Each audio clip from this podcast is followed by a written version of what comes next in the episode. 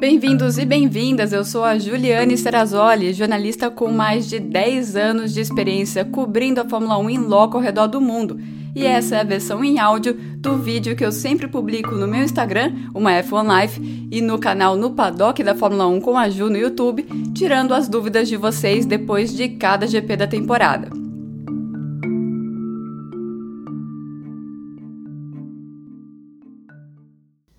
Parece mentira, mas 14 voltas na 15ª etapa do campeonato foi o máximo que um carro, que não a Red Bull, conseguiu ficar na liderança de uma corrida da Fórmula 1 nesta temporada. Impressionante, né?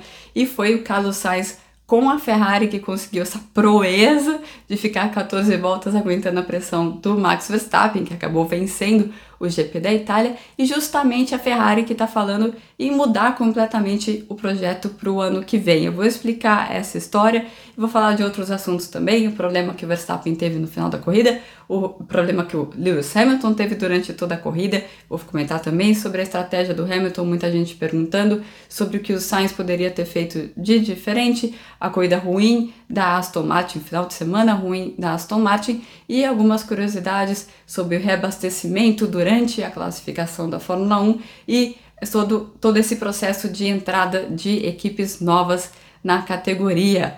Alguns recados aqui antes de eu começar o Gil Responde. Primeiro, vocês sabem como é que funciona por aqui. Vocês mandam as perguntas no meu Instagram, F1 Live. Eu sempre, depois das corridas, abro uma caixinha de pergunta em um dos stories e vocês fiquem à vontade para mandar. Muita gente perguntou sobre Gabriel Botoleto, claro, campeão da Fórmula 3 e também sobre o Felipe Drogovic, que fez o primeiro treino livre na Aston Martin e, claro, todo mundo querendo saber do futuro dos dois. Eu fiz um texto no UOL na segunda-feira na minha coluna lá no UOL que eu deixo aqui na descrição falando sobre o futuro dos dois.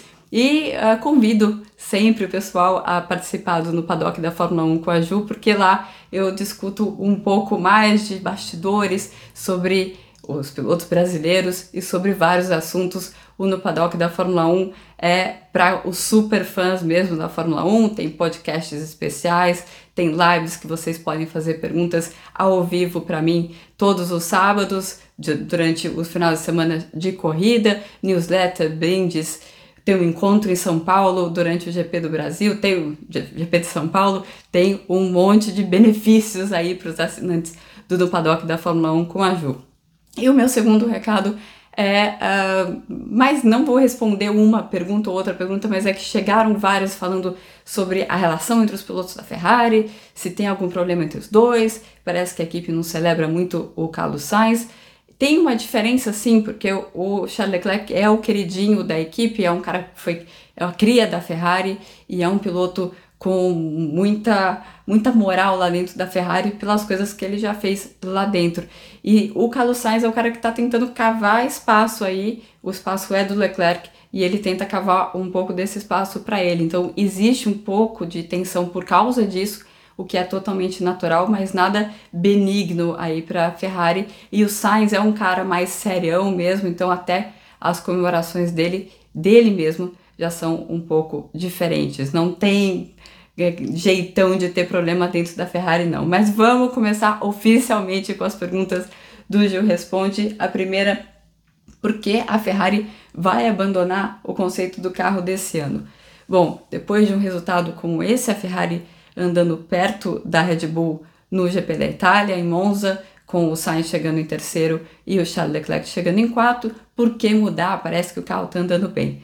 Não, né? Monza é um circuito bastante específico e o que acontece com esse carro da Ferrari é que toda vez que se tira a carga aerodinâmica, ele se comporta muito, menor, muito melhor. Se tira a carga aerodinâmica nessas corridas, nesses circuitos que tem muita reta e o carro fica leve.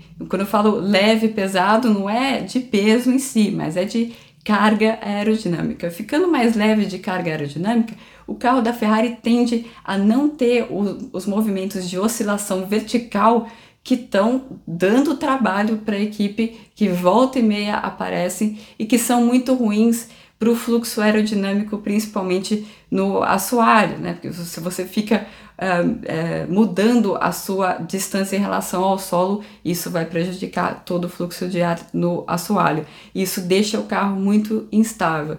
Então, principalmente quando eles estão andando com uma carga maior de pressão aerodinâmica e também em circuitos com curvas de média e alta velocidade, e aí a gente tem o exemplo do que aconteceu com eles na semana anterior, o mesmo carro, mas com asa diferente, na, e o mesmo acerto, inclusive, eles estavam falando na semana anterior na Holanda e depois na outra semana na Itália, e o carro tem um rendimento completamente diferente. É porque quando você coloca essa asa com mais carga aerodinâmica, inclusive eles nem estavam conseguindo usar a asa que eles deveriam ter usado para a Holanda, eles tiveram que usar uma asa com menos carga, porque senão o carro estava inguiável, o carro fica muito instável e principalmente a traseira do carro começa a ficar instável. Quando você tem a traseira do carro instável, você pode tentar com o acerto uh, compensar isso com a frente. E aí o que o pessoal da Ferrari fala é que a suspensão do jeito que ela está no carro da Ferrari atualmente, ela não dá muito,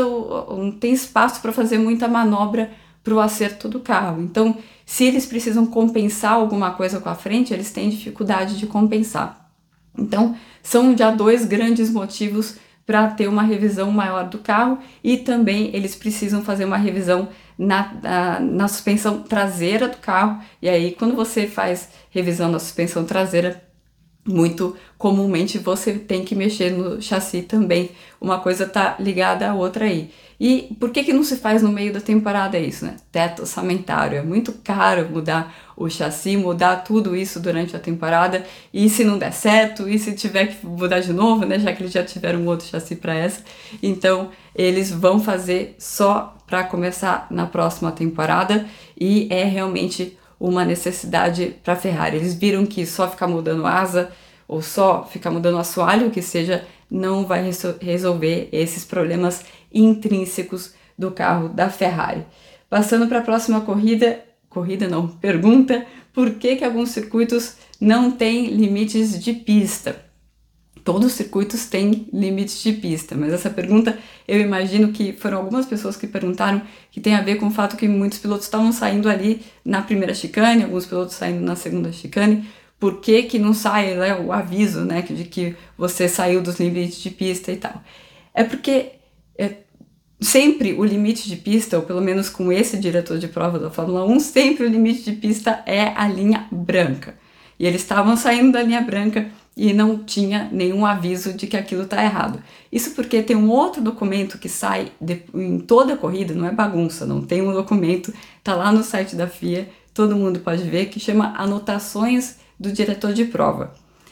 Esse é, documento, inclusive eu peguei uma parte do documento que fala sobre track limits, limites de pista especificamente em Monza, ele tem o desenho aí justamente dessas duas chicanes, as duas primeiras chicanes. E é, ele indica o que é permitido para o piloto fazer. Você pode ir para essas zonas aí que estão indicadas uh, nas outras cores, e daí na cor vermelha está indicado o que é errado fazer, e daí você precisa devolver a posição ou comprovar que você não ganhou tempo e tudo para não ter problema com a direção de prova. Então, a diferença de automobilismo para futebol, por exemplo, vôlei, qualquer outra modalidade desse tipo, é que não é sempre a mesma quadra, não é sempre o mesmo campo, né? Então é preciso desse tipo de documento, como essas anotações do diretor de prova, para adequar as regras, a grosso modo, a cada campo aí de disputa. E o Verstappen perdeu velocidade realmente no final da corrida, né? As últimas voltas dele foram bem lentas uh, ou alguma coisa aconteceu, por que, que ele tirou o pé? Bom, ele teve um problema de freio, de superaquecimento de freio, que aliás foi um problema que o Lewis Hamilton também teve por boa parte da corrida, principalmente no primeiro stint dele. Então, é, o freio é muito, muito forçado é, na, no circuito de Monza, as freadas são muito fortes e não é incomum ter esse tipo de problema. Por que, que a Mercedes anda, anda fazendo estratégias diferentes? Então aí outra pergunta que engloba o Lewis Hamilton, porque foi ele que fez a estratégia diferente com a Mercedes. O que acontece? Hamilton estava Aliás, isso tem acontecido na temporada algumas vezes, né? Às vezes é o Hamilton, às vezes é o Russell.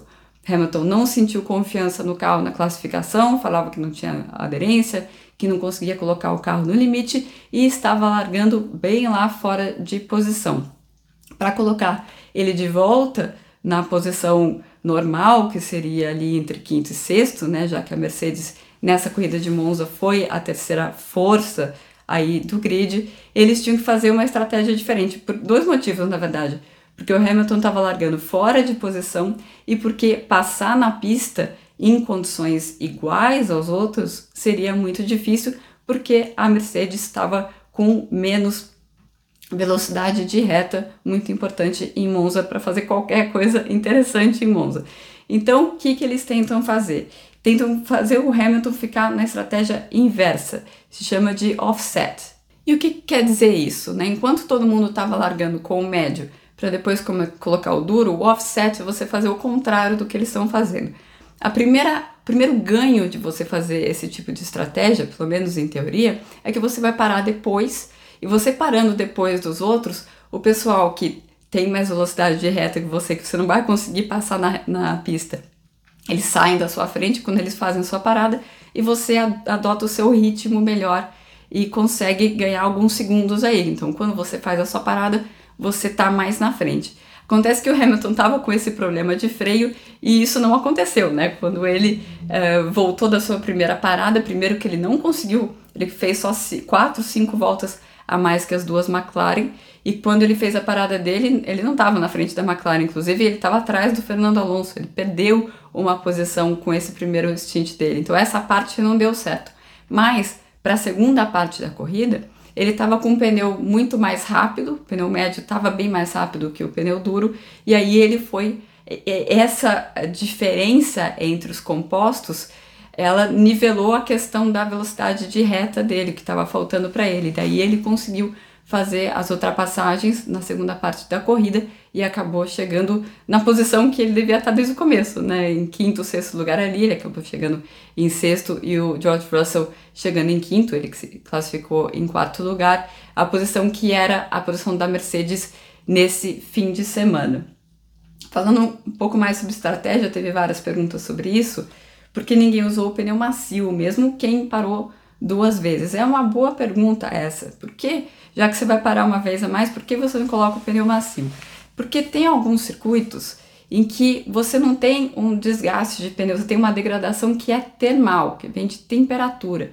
Então você precisa, isso tem a ver com a característica do circuito, geralmente é circuito que não tem curva, muitas curvas rápidas de raio longo, que você tem outro tipo de, de pressão, vamos dizer assim, colocando no pneu. E aí, dentro desse contexto, você, é melhor para você usar pneus que são dos, os compostos mais duros, porque quanto mais duro o pneu, mais alta é a janela da temperatura. Que eu quero dizer com alta a janela de temperatura? Por exemplo, C5, para ele trabalhar 100% da sua capacidade, ele tem que estar a 100 graus.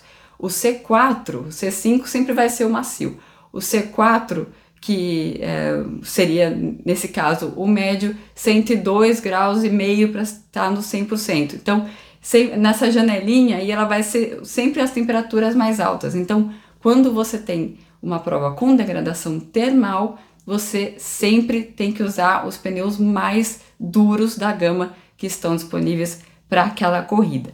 E também sobre a estratégia do Carlos Sainz, faria sentido ele ter parado logo depois da ultrapassagem, né? Então ele consegue 14 voltas na frente do Verstappen, dá uma fritada no pneu, claramente está com um, dificuldades com o pneu, por isso que o Verstappen consegue passar naquele momento, mas a Ferrari ainda demora uh, cinco voltas para parar o Sainz.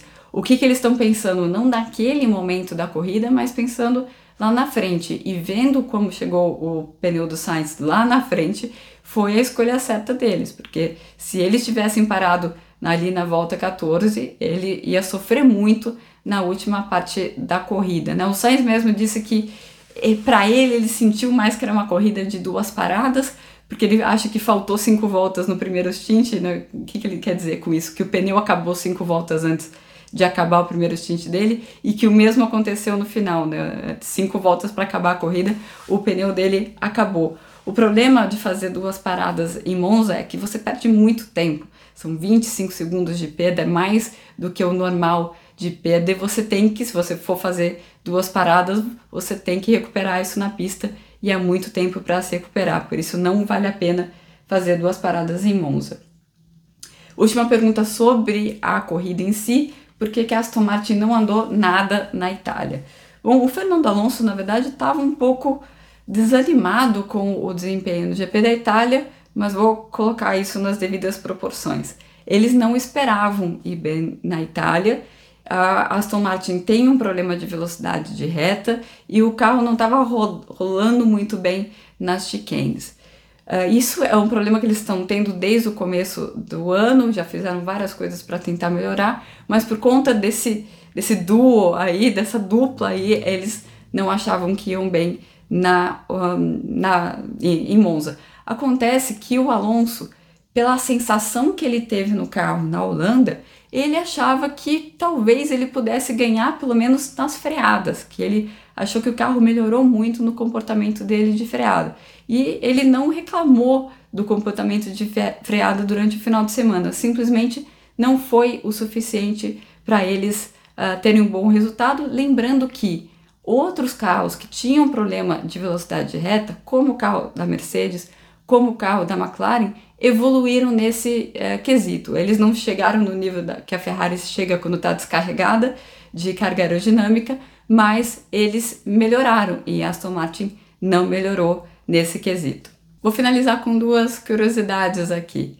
Na classificação, os carros da Fórmula 1 eles são reabastecidos ou eles já vão para a classificação com o combustível de toda a sessão? Eles são reabastecidos sim. O que se diz na regra é que você não pode reabastecer o carro no pit lane.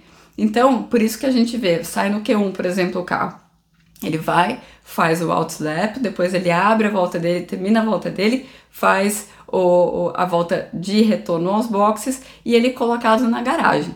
Por que, que ele é colocado na garagem? Justamente para fazer o reabastecimento. Se fosse só para trocar o pneu, ele poderia fazer no pit lane. Então, o carro sempre vai à pista com o mínimo de combustível possível. Às vezes, a equipe precisa fazer quatro voltas, por exemplo, precisa fazer duas voltas rápidas porque não está aquecendo o pneu. Então, o, a quantidade de combustível vai depender da, uh, do plano aí da equipe para cada classificação. A única exceção é quando a gente tem chuva. Quando a gente tem chuva, você tem que tentar estar na, na pista no melhor momento da pista. Você não sabe qual vai ser o melhor momento da pista. Então as equipes colocam combustível, por exemplo, para todo o Q1 ou para todo o Q2, e aí o piloto fica rodando lá esperando o melhor momento da pista. Claro que muitas vezes ele troca de pneu para ter o melhor pneu no melhor momento, mas aí é uma questão de sorte também de você fazer essa parada de pneu, de troca de pneu no pior momento da pista, né? Você precisa ter essa sorte. E eles não correm esse risco, claro, com a, o reabastecimento. Porque normalmente quando entra uma equipe nova na Fórmula 1, ela entra comprando uma existente e não como uma equipe nova, nova, nova. Bom, porque é muito difícil você conseguir entrar com uma equipe nova. Primeiro, você precisa entrar no momento em que a FIA abre uma concorrência, vamos dizer assim, é, para ah, ter novas vagas na Fórmula 1. Isso não tem nenhum prazo para acontecer, pode passar anos sem que seja aberta esse, essa concorrência. E aí a FIA ela vai ver critérios técnicos, critérios financeiros também, se você tem condição de competir no nível das outras equipes da Fórmula 1. Lembrando que a Fórmula 1 é diferente porque cada equipe tem que construir o seu carro, então não é qualquer uma que pode entrar. Mas mesmo se você passa por esse processo da FIA, a o seu caminho ainda não acabou. A FIA cuida do campeonato em si, das regras, mas quem cuida da parte comercial do campeonato da Fórmula 1 é a Liberty Media atualmente, né? Eles são os donos da Fórmula 1, os detentores dos direitos comerciais da Fórmula 1 e cabe à Liberty Media assinar um contrato com todas as equipes para eles definirem como vai ser dividido o dinheiro feito pela Fórmula 1. Então, o dinheiro que vem de direito de TV, ou de, de uh, promotores das corridas, também de patrocinadores. Então, entra todos esse, esses bilhões de dólares e esse dinheiro é dividido entre as equipes. Uh, isso é decidido por um, um contrato que comumente é chamado de Pacto da Concórdia. Para entrar uma nova equipe nessa divisão do dinheiro e entrar, entrar efetivamente no campeonato, é necessário que esse dinheiro seja dividido entre mais uma. E aí é um fator complicador para a entrada de novas equipes na Fórmula 1. Então é por isso que é mais comum mesmo a gente ver uma equipe entrando, comprando uma equipe já existente, às vezes por uma falência, problemas financeiros e entra um novo investidor. Isso é mais comum do que entrar uma nova equipe, porque entrar uma nova equipe significa que o dinheiro vai ser dividido por mais gente. Esse foi o Ju Responde do GP da Itália, espero que vocês tenham gostado. Eu volto daqui a duas semanas falando sobre tudo do GP de Singapura. Até mais! Gostou dessa edição do Ju Responde? Bom, para acompanhar todo o meu material, participar de lives exclusivas e ainda ganhar prêmios, faça parte do projeto do Catarse, o No Paddock da Fórmula 1 com a Ju, que inclusive tem o seu podcast exclusivo com convidados especiais. Para saber mais, acesse o www.catarse.me barra no paddock.